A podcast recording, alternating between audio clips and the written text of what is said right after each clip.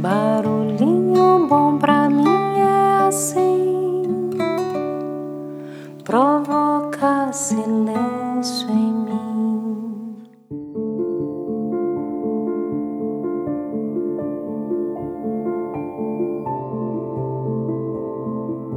Todos somos 99% anjo, mas aquele 1%, hum,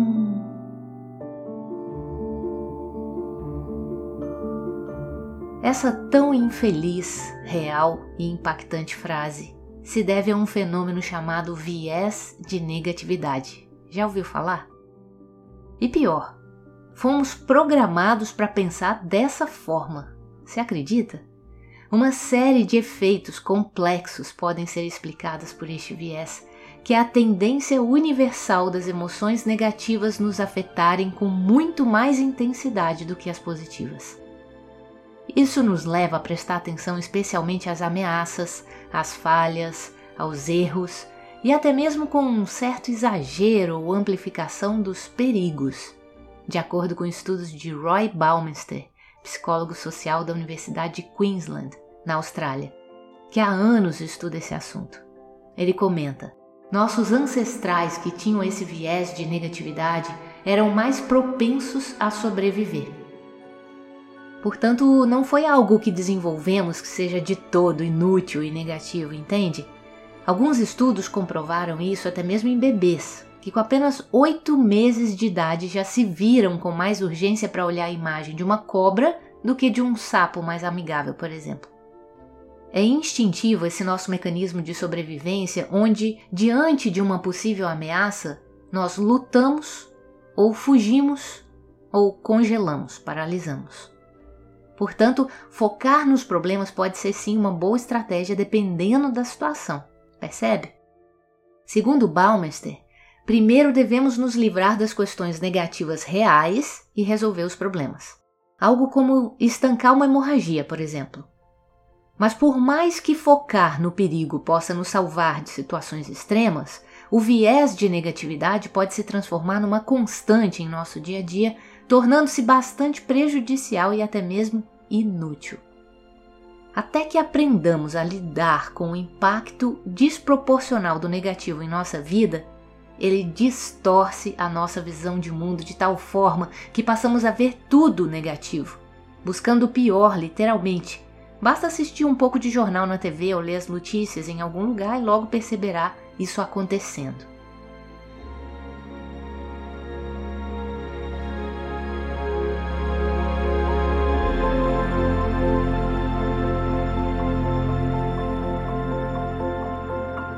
Segundo um estudo publicado na revista científica Proceedings of National Academy of Sciences, a tendência de reagir mais fortemente a notícias de conteúdo negativo é um fenômeno global.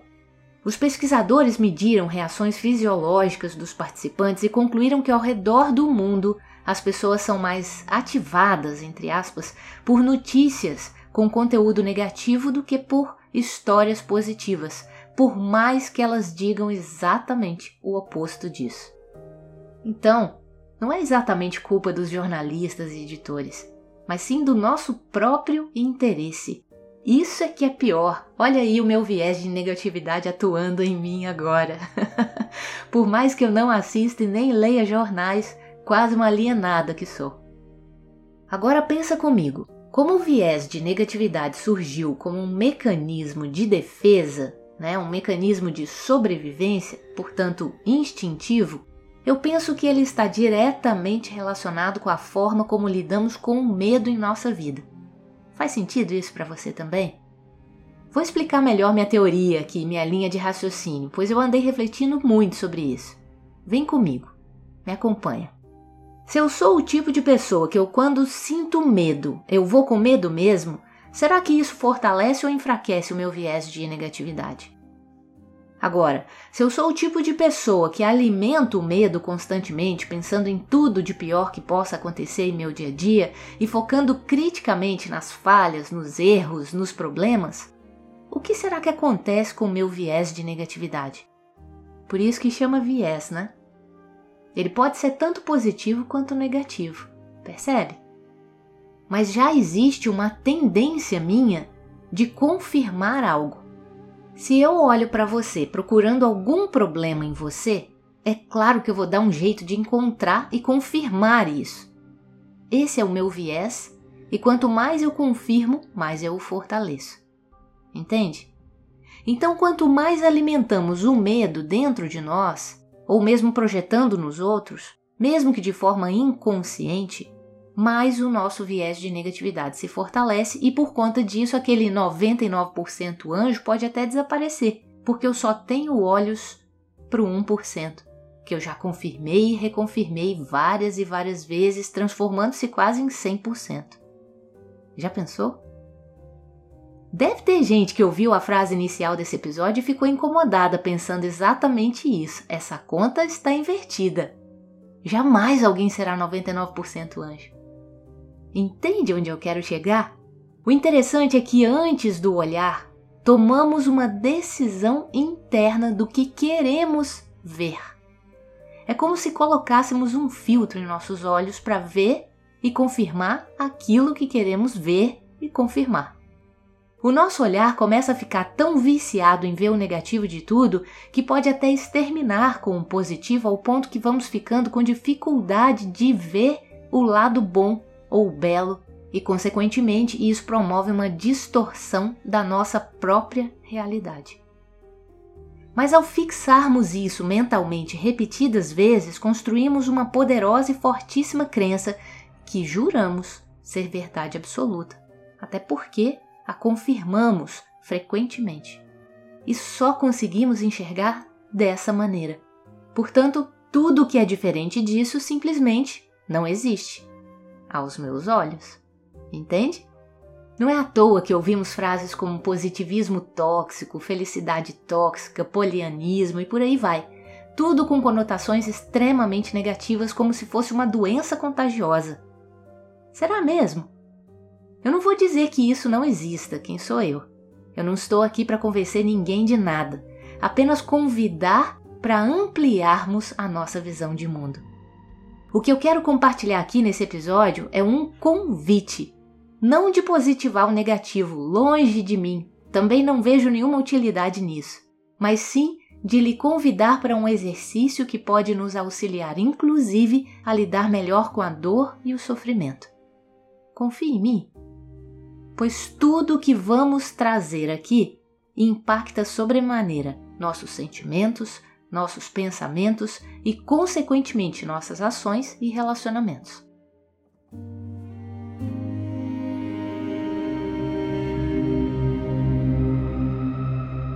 Aquilo que eu foco se expande.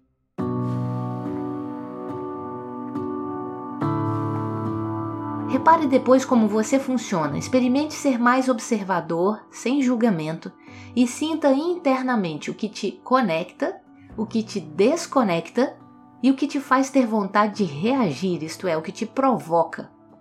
Percebe que eu estou falando de mecanismos de defesa aqui? Tudo isso, sem estado de presença, é impossível perceber. Mas quando estamos realmente presentes no presente, tudo isso já muda automaticamente, porque a gente passa a ter consciência das nossas ações ou a falta delas em uma determinada situação recomendo que experimente, mesmo que não faça nada com isso, mas já é um bom exercício de autoconhecimento e de presença, pois percebemos o que nos interessa, o que não nos interessa e o que gera gatilhos em nós.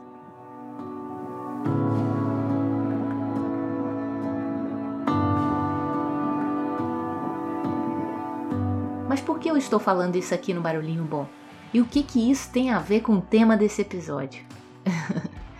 A minha intenção aqui não é ficarmos tristes com essa notícia terrível de que tendemos sim, humana e instintivamente, a nos sentirmos atraídos pelo negativo. Isso é fato.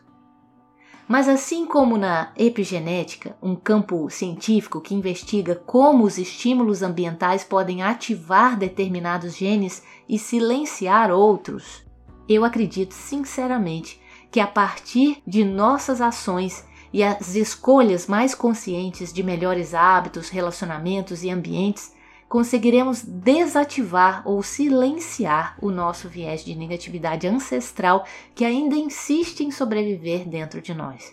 Algumas pessoas podem dizer que não o possuem e que só se conectam com o positivo. Mas às vezes isso pode estar mascarando né, o fato de não conseguir sentir ou lidar com o negativo, do que realmente não ter o viés de negatividade. Basta ficar triste ou com raiva que rapidinho você perceberá que ele está presente aí ainda, sabe?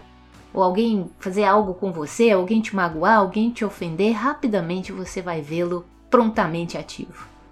Portanto, é bem mais profundo o lugar onde eu quero chegar aqui. Porque não é uma questão de ter ou não ter, é uma questão de saber utilizá-lo pois cientificamente já foi mais do que comprovado que o viés de negatividade encontra-se ativo em algum nível na grande maioria da população.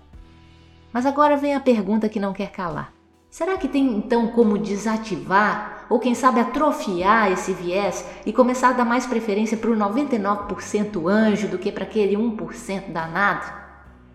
É exatamente sobre isso que realmente eu quero abordar aqui nesse episódio. É mais uma questão de reconhecermos que somos capazes de ver beleza em tudo, exatamente como é, do jeitinho que é, do que querer sair embelezando tudo por aí, entende? Por exemplo, procure algo belo aí à sua volta agora, nesse exato momento. Basta isso para conseguirmos mudar o nosso foco na busca pelo errado ou defeitos, por exemplo.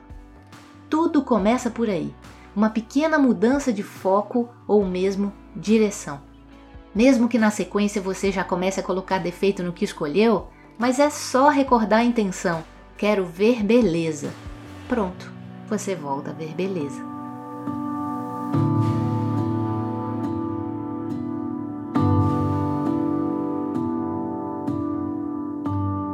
Esse pequeno exercício pode ser mais complexo para quem tem um crítico ou um autocrítico bombadão aí mas não impossível. Agora, se já somos muito autocríticos, imagina como projetamos isso por meio do nosso olhar viciado em problemas. Como tendemos a olhar para o mundo e as pessoas à nossa volta? Buscando ver o melhor delas, ou se comparando o tempo todo com elas, ou encontrando defeitos e falhas em tudo e em todos? Diante dessa reflexão, já dá para imaginar o quanto somos impactados também pelo olhar dos outros. Isso é assustador, ainda mais para quem busca reconhecimento e aprovação externos o tempo todo. Agora vamos fazer um outro pequeno exercício. Imagina que eu lhe diga um monte de coisas lindas que penso e sinto a seu respeito, com todo o meu coração. O tanto que te admiro, o tanto que você me inspira, o tanto que você é competente naquilo que faz, o quanto me sinto honrada por ouvir o barulhinho bom, enfim e no meio da minha fala sai um pequeno, mas de vez em quando você. E aí entra uma palavra que tenha alguma conotação diferente daquelas anteriores. Imaginou aí? Sentiu aí? Veio alguma palavra nesse final que eu nem falei? Beleza. Finalizamos nosso encontro, nos despedimos e quando você está a caminho de casa, do que você mais lembra de tudo que conversamos e de tudo que eu falei? Das validações? Daquela palavrinha? Ou se não imaginou a palavrinha, a pergunta que não quer calar aí dentro? O que será que ela queria dizer com aquilo? Percebe que é aí que mora aquele 1% que tem um peso sobrenatural sobre os outros 99% anjo?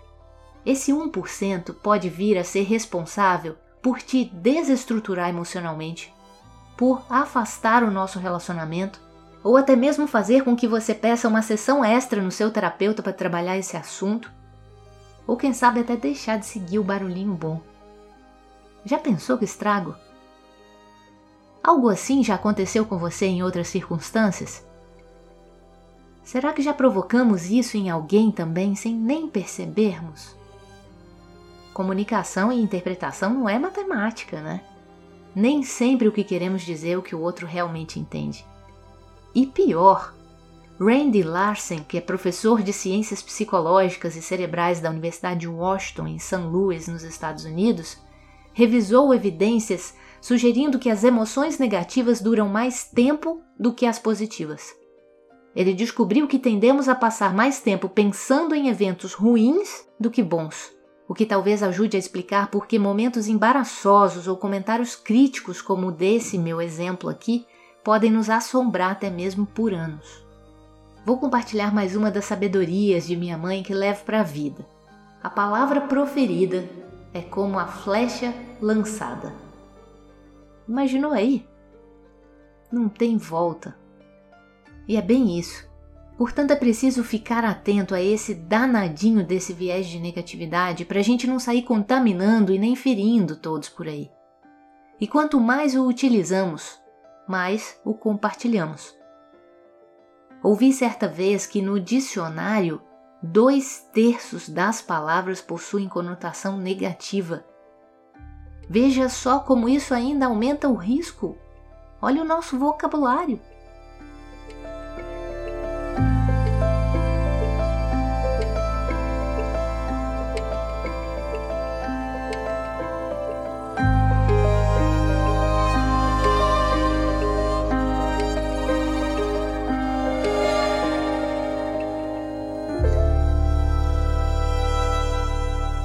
Mas isso não quer dizer que só devemos utilizar palavras positivas com as pessoas que convivemos. Na verdade, a questão é mais sobre o como e o quando dizer do que sobre o que dizer. É preciso responsabilidade, pois a diferença entre as palavras construir e destruir são só algumas letrinhas, percebe? Isso acontece em parte pelas nossas elevadas expectativas de sermos vistos como perfeitos especialmente por quem tanto amamos. Internamente entendemos que se formos perfeitos, então seremos amados e dignos de amor. Mas aí fica a pergunta: se você não for perfeito, eles vão deixar de lhe amar? Se ficar difícil demais de responder essa pergunta, basta inverter. Você deixaria de amar as pessoas que você ama porque elas não são perfeitas? Ou elas são 100% anjos? E vou além. Se o amor é o antídoto para o medo e o medo alimenta o viés de negatividade, qual a solução para esse causador de tantos problemas em nossa vida? Já entendeu o estrago que o viés de negatividade pode provocar em nossos relacionamentos? Ele não só impede o amor de agir, como pode ser motivo de separação. O viés de negatividade amplifica as imperfeições e, inclusive, transforma questões pequenas em problemas muito maiores e, às vezes, insolúveis, por não conseguirmos ressignificar determinadas questões. Agora, se ao invés de focarmos no 1%, reforçássemos o 99% anjo, o que será que aconteceria? Pensa aí, você prefere ficar junto de pessoas que te criticam o tempo todo ou de pessoas que valorizam o que você tem de melhor? Eu não estou falando de elogio superficial e nem muito menos de inflar o ego das pessoas. Eu estou falando de reconhecer e valorizar o belo expresso por cada um. E fazer isso é manifestar uma força de caráter que promove o bem-estar e a felicidade e que já foi inclusive validada cientificamente. Sabia disso?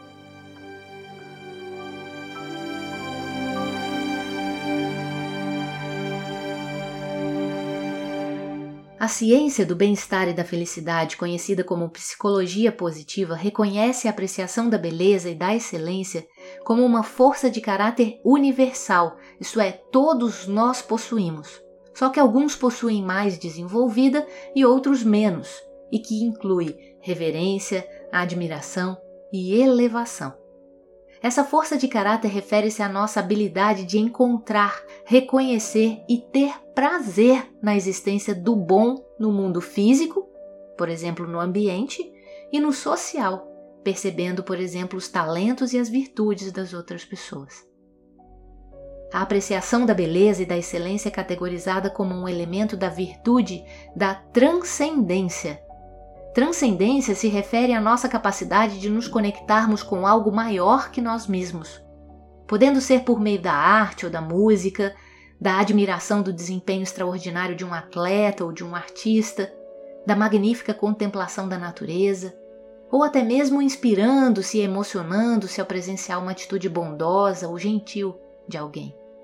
O que define essa força de caráter é a nossa experiência emocional de reverência, encantamento e admiração diante de tamanha beleza.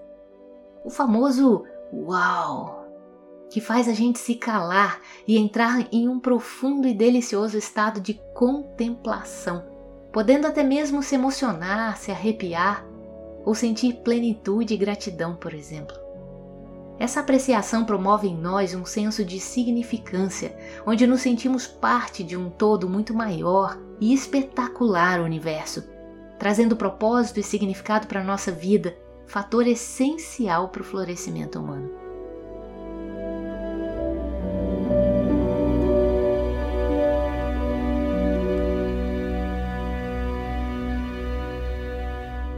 Mas perceba que para isso precisamos nos permitir mudar de foco.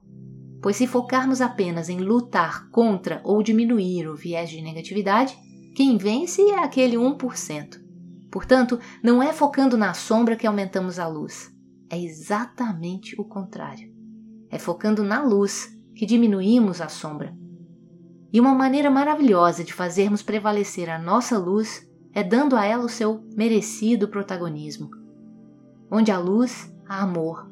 E onde há amor, há motivos para apreciar a beleza e a excelência.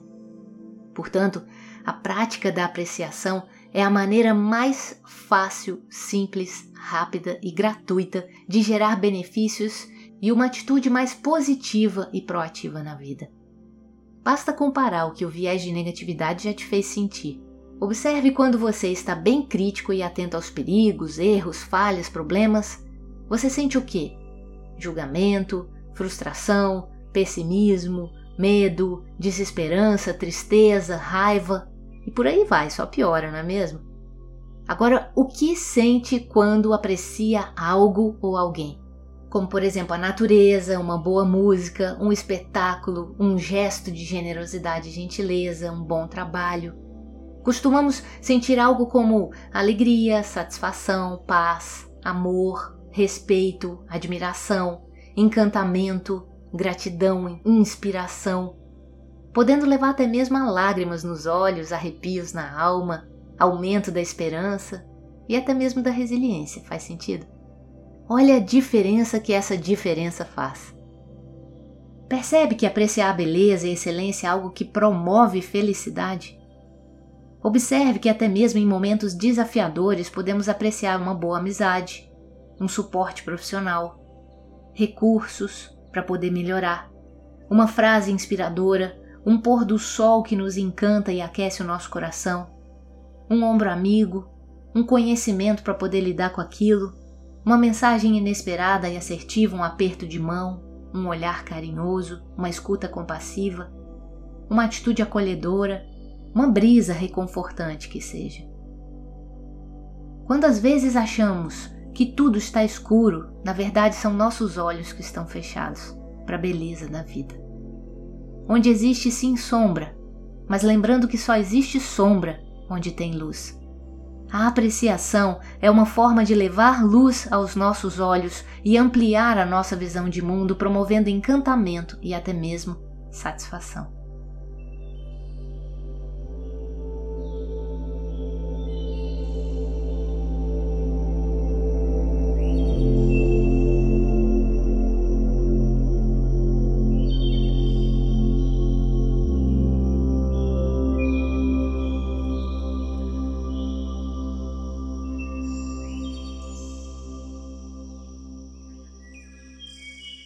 E se observarmos bem, a abundância, a prosperidade e a felicidade moram do outro lado dessa porta que se abre com a chave da apreciação do que temos aqui e agora. Bem parecido com a filosofia japonesa do Abisabi, quem ouviu esse episódio talvez perceba ali uma certa conexão, pois a beleza não mora na perfeição, e sim em nossa capacidade de perceber e aceitar o imperfeito perfeitamente como é.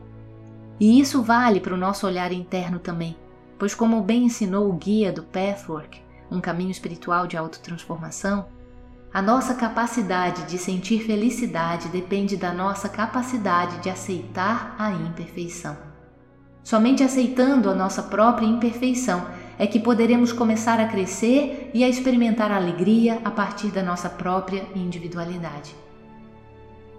Portanto, para ver beleza fora é preciso perceber a beleza de dentro, pois o mundo externo é uma extensão de nosso mundo interior. E é muito bacana quando aprendemos a ver beleza até mesmo no nosso próprio processo de crescimento pessoal, mesmo que seja a partir do sofrimento, pois a dor é uma oportunidade evolutiva se soubermos vê-la dessa maneira, claro. Portanto, a própria dor leva a uma transformação que, a partir da nossa própria forma de lidar com ela, pode nos levar à criação de algo melhor e mais belo ou à destruição. Afinal, quem fere geralmente está ferido, portanto é preciso cuidado e estado de presença com consciência para que a nossa dor seja transformada em algo belo, melhor, mais forte e até mais feliz e edificante, quem sabe. Como abordamos no episódio sobre a arte e a sabedoria do Kintsugi. Você já ouviu? Na descrição compartilharei os links dos episódios recomendados aqui. O episódio anterior a esse aqui também, por exemplo, sobre os IPs, abre caminho para essa reflexão aqui. E super te convido a ouvir, se já não ouviu, e sentir daí a beleza de um dos meus textos prediletos de Rubem Alves. Eu emociono sempre que o leio ou ouço agora na versão do Barulhinho Bom. Aliás, o que eu aprendi de música clássica com esse episódio é surreal. Muita gratidão a esse mestre que tanto nos inspira Olha aí a apreciação da beleza e da excelência ao vivo.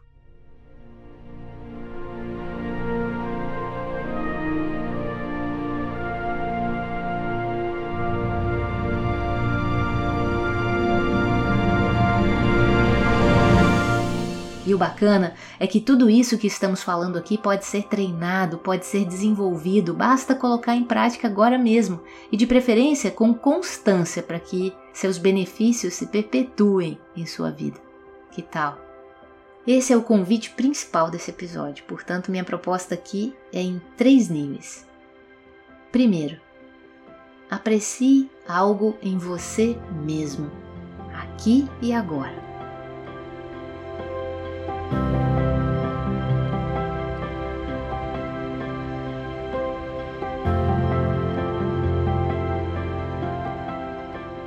Segundo nível, aprecie algo em sua vida, no ambiente aí à sua volta. Pode fazer isso agora mesmo, onde quer que você esteja.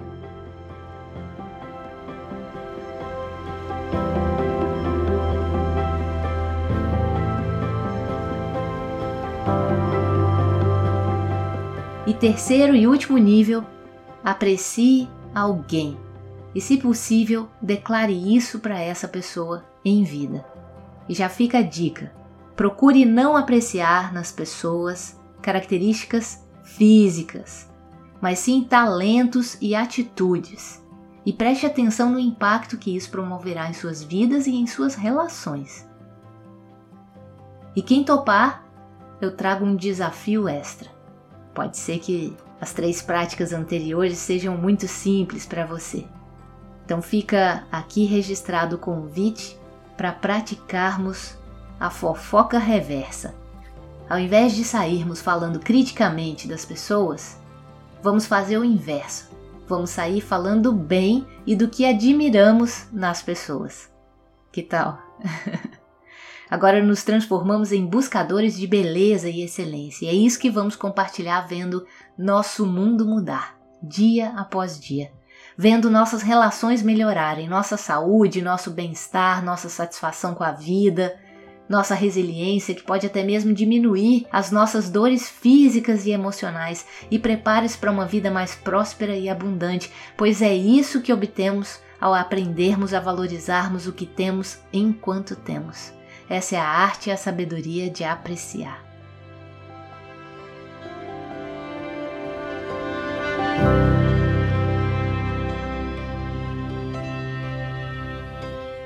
Ah, só mais uma coisinha. Quando praticar apreciação com alguém, a ideia que mais pode nos ajudar a transformar isso num hábito é praticar o que chamamos de feedback imediato apreciativo. O que seria isso? Assim que alguém fizer algo bem bacana, imediatamente você valida essa atitude ou o talento que foi utilizado naquele exato momento. Vou dar um exemplo para facilitar. Suponhamos que você esteja curtindo e adorando esse episódio. Então você pega seu celular aí agora e assim que terminar de ouvir esse barulhinho bom, você me envia um áudio, uma mensagem, o que fizer sentido para você e compartilha comigo aquilo que lhe impactou positivamente enquanto ouvia esse barulhinho. E ainda no auge dessa emoção positiva, entende? É isso. Se rolar emoção, deixa rolar. É simples e poderoso assim. Sem filtro, sem superproduções. A espontaneidade é crucial nessa prática. Se gostou dessa ideia, então anota aí o nosso WhatsApp. 48 DDD 99984 1014. E pode também mandar uma mensagem para entrar nos nossos grupos VIP de transmissão, enfim, o que fizer sentido aí. E se quiser praticar fofoca reversa, eu ainda deixo aqui uma outra sugestão. Poste coisas boas sobre o barulhinho bom, sobre o trem da vida, por exemplo, e saia espalhando por aí essa generosa mensagem. Entende? São exemplos super simples e que você não faz ideia o quanto podem renovar o nosso propósito, nos ajudando nessa missão de levar um quentinho a mais e mais corações. E fica o convite para seguir a gente nas mídias sociais e ajudar-nos a crescer e alcançar mais e mais tripulantes né, em arroba Trem da Vida Oficial.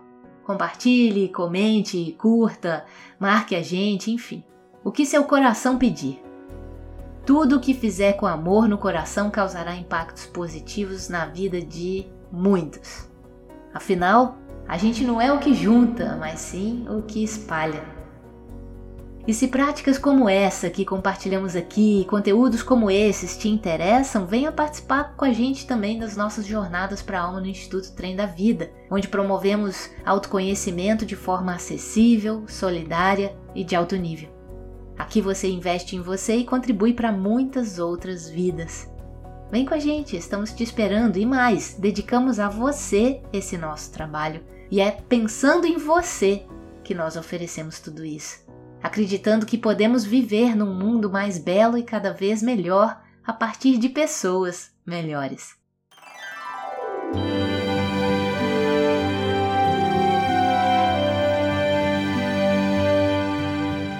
Shogyan Trungpa escreveu em seu livro Shambhala: Olhe, este é o seu mundo. Você não pode não olhar ou deixar de olhar, não há outro mundo. Este é o seu mundo, a sua festa. Você o herdou. Herdou esses globos oculares.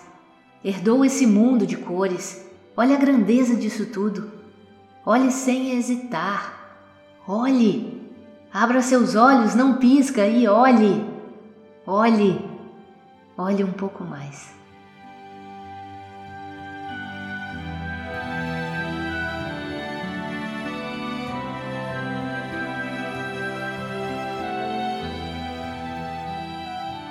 E aí, com esses olhos abertos, consegue ver beleza onde você está?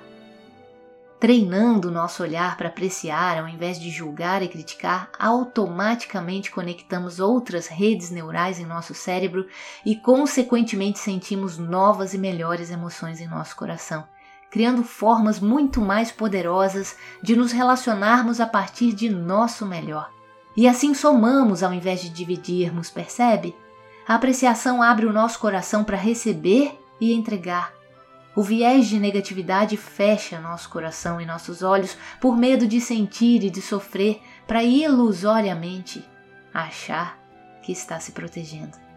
Mas na verdade o que faz mesmo é se isolar e se trancar. E coração que não sente jamais será feliz, pois a felicidade mora lá. Com tudo que tem dentro, não interessa se rotulado como positivo ou negativo, mas belo exatamente como é.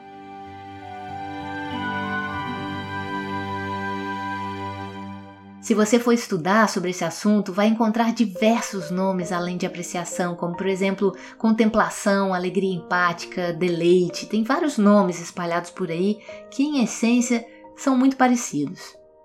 E no livro Shambhala de Shogya Trungpa, ele chama a apreciação de regozijo. E veja só a recomendação que ele faz para essa prática. Ao praticar o regozijo, podemos ir muito além de neutralizar a inveja Não é só um antídoto contra a inveja, o regozijo nos apresenta a riqueza do mundo. Com essa prática, podemos sentir mais contentamento e satisfação do que sentiríamos se todas as riquezas do mundo caíssem diretamente em nosso colo. Começamos a notar a bondade nos outros, começamos por seu desejo inerente por felicidade. Não passa um momento sem que possamos nos deleitar com o potencial da mente ou com a beleza que nos rodeia. Mesmo um momento de regozijo pela felicidade e mérito dos outros pode nos sustentar o dia inteiro. É como cultivar riqueza por meio de moedas. Estamos andando pela rua e vemos algo brilhando na sarjeta. Nós pegamos uma moeda. Então começamos a olhar ao redor e vemos mais. Logo as ruas estão cheias de moedas que nossos bolsos não conseguem sequer conter. Sensacional, não? E que analogia incrível, pois essa prática da apreciação, ou melhor, do regozijo, como ele chamou aqui, nos enriquece tanto que nem cabe em nossos bolsos.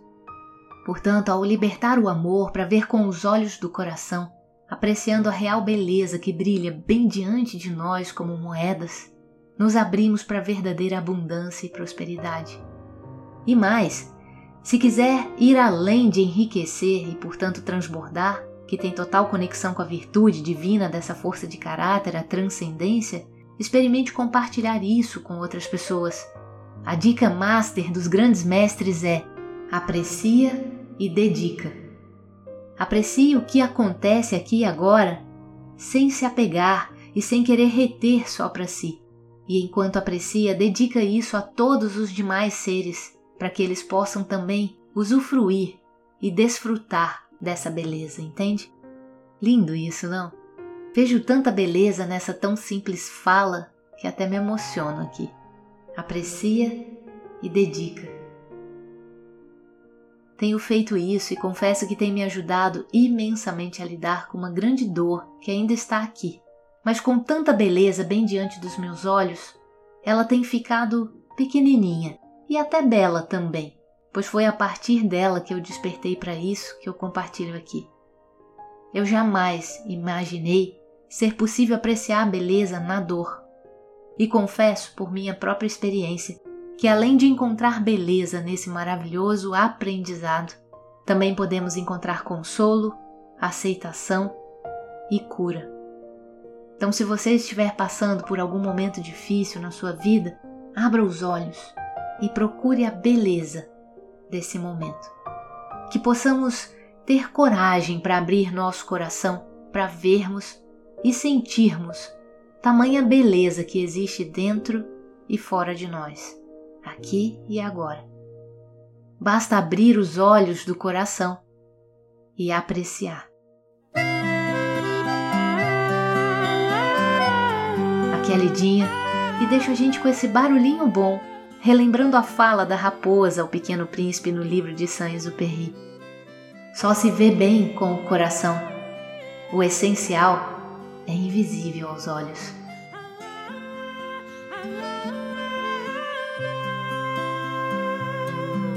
Um dia a gente aprende que nem tudo era verdade. A gente sente que o que traz felicidade é claro e não mente, nem aponta ter maldade, um fruto dormente.